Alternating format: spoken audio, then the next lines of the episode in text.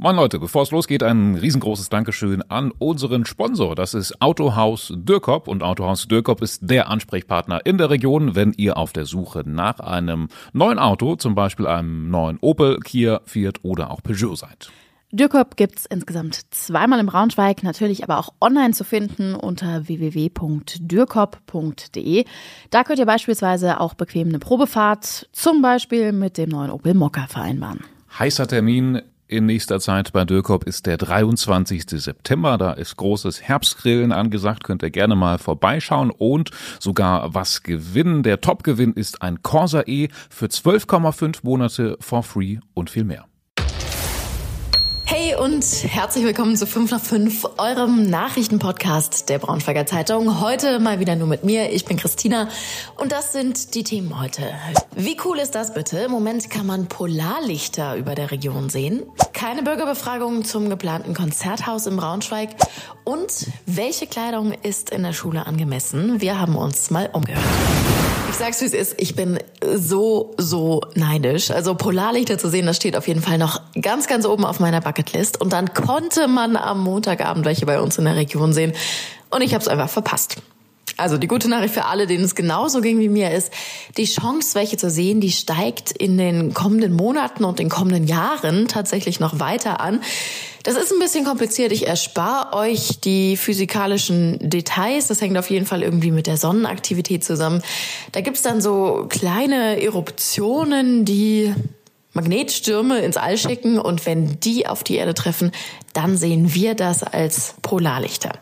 Jetzt habe ich vielleicht doch ein ganz kleines bisschen ausgeholt. In unserem Text könnt ihr das aber auch nochmal ganz genau nachlesen, welche Faktoren es da gibt, wie wahrscheinlich es wann ist, dass die auftauchen. Entscheidend ist aber nämlich, dass diese Sonnenaktivität bis 2025 noch ein bisschen zunimmt. Das heißt, die Chancen, Polarlichter zu sehen, die werden immer besser, die steigen immer weiter jetzt in den kommenden Monaten. Und bis dahin schaut gern auch mal auf dem Insta-Account der Braunschweiger Zeitung vorbei.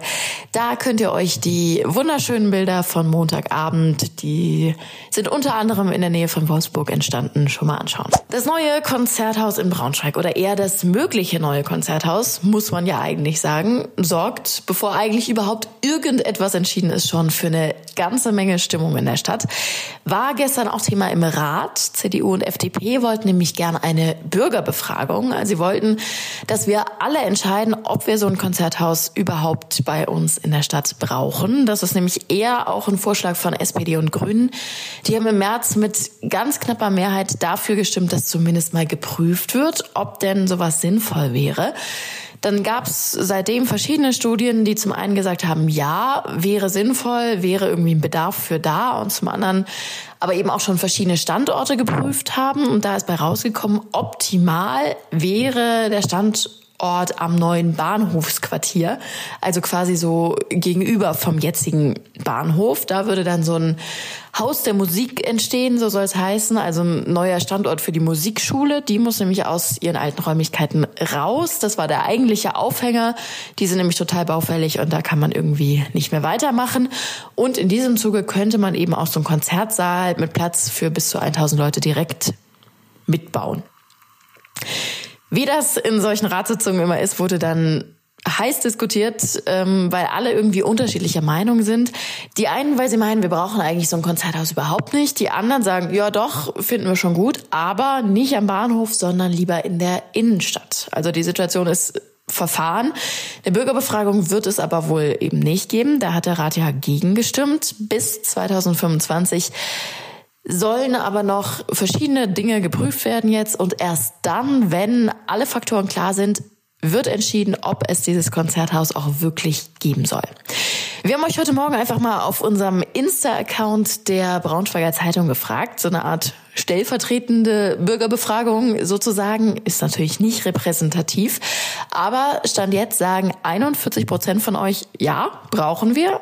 38 Prozent sagen, nee, brauchen wir nicht. Und 20 Prozent sagen, es ist mir total egal, ob wir irgendwie noch ein Konzerthaus kriegen oder nicht.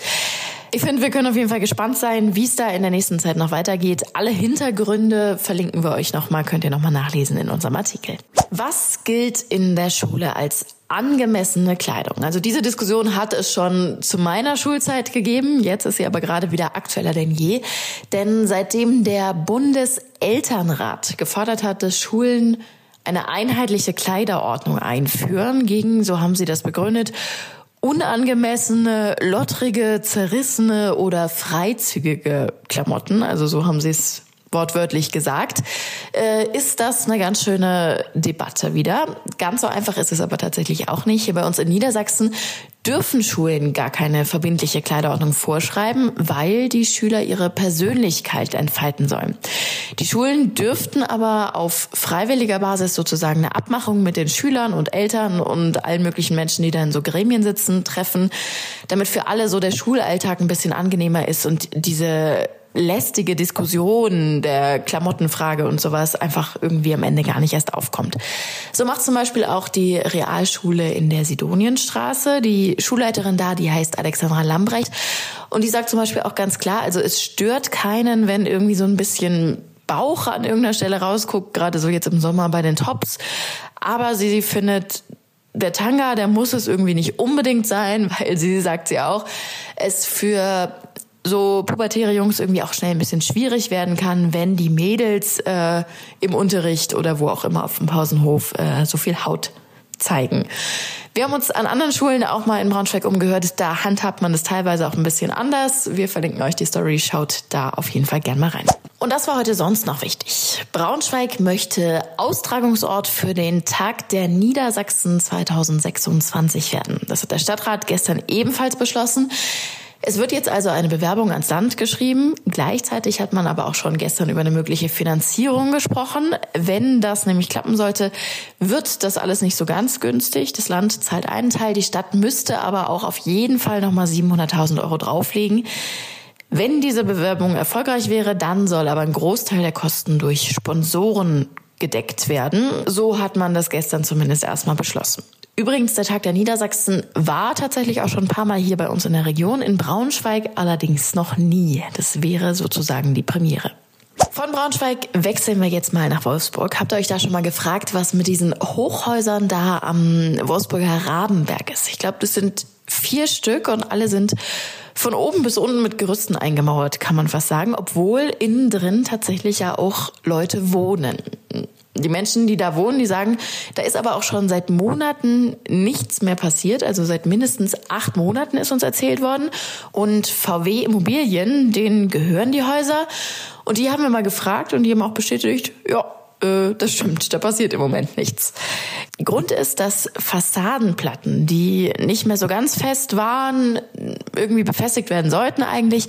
Naja, und wie das dann immer so ist, dann sind die Baukosten erst explodiert. Es gab Teilemangel und, und, und. Aber man hat uns jetzt den Zeitplan genannt. Bis 2025 soll alles fertig sein.